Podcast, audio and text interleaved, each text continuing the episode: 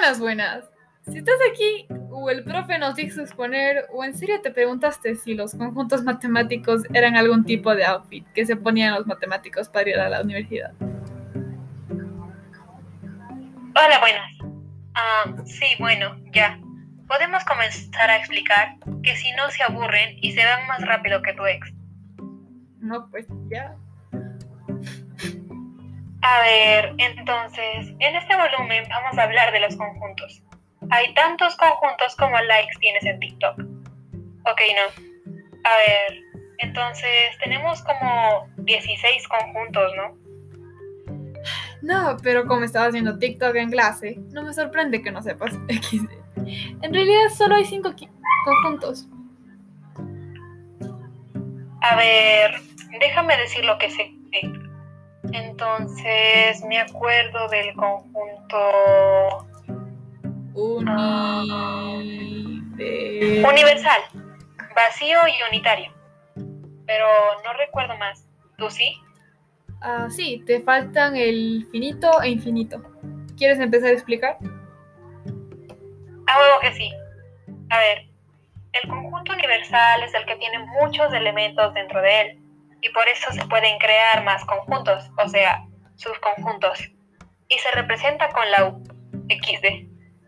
Mm, Por ejemplo, lo que te dijo tu mamá cuando te terminaron, de que había más peces en el océano. Los animales marinos pueden ser el conjunto universal y cada subconjunto de tipo medusas, tiburones, eh, ballenas, orcas. ¿Y yo?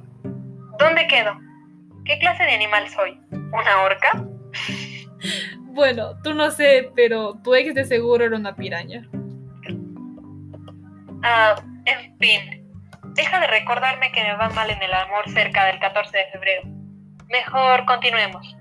El conjunto vacío es, obviamente, el que no tiene nada en su interior, así como tu casillero de cartas en San Valentín. Y para representarlo ponemos el signo del vacío, es decir, un cero tachado. Igual y dos corchetes. No, pues si es cero tachado, ¿por qué? ¿Por qué lo silencias? No lo sé. Vuelve a 1939 y me das preguntando al André Weil. No, pues bueno, ahora ya puedo ir a... o vas a estar de tóxica para el podcast también. Mentiras XD. Ah, sin comentarios. No, pues bueno. Bueno, el infinito es un conjunto que se pueden contar. Así como cuentas tus amigos con una mano, así mismo. Y el infinito es el que tiene una cantidad de componentes que no se puede saber cuántos hay. Mm, Por ejemplo, las estrellas en el universo o también las veces que te han rechazado. Ah, no puedo estar en desacuerdo con eso. Ah, ah, Bueno, ahora que ya hemos explicado, nos vamos a llorar. Ahí se ven XD. Oye, pero nos falta el conjunto unitario, ¿no? Y no debemos de llorar. Recuerda que el rímel está caro hoy en día. Oye, sí, XD. Bueno, explica para poderme quitar el maquillaje y llorar. XD. Está bien.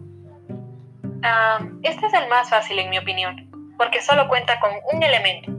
Puede ser el sol, la luna, tu mamá, papá, hermano, la ballena, un tigre, etc.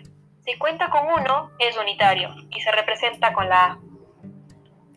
So, gente hermosa. Ya nos vamos, porque estamos cansadas y necesitamos llorar. Pero el maquillaje está bien caro, así que, así que bye. Cualquier duda, al. Google o a su profe. Ahí se ven amigos. Bye.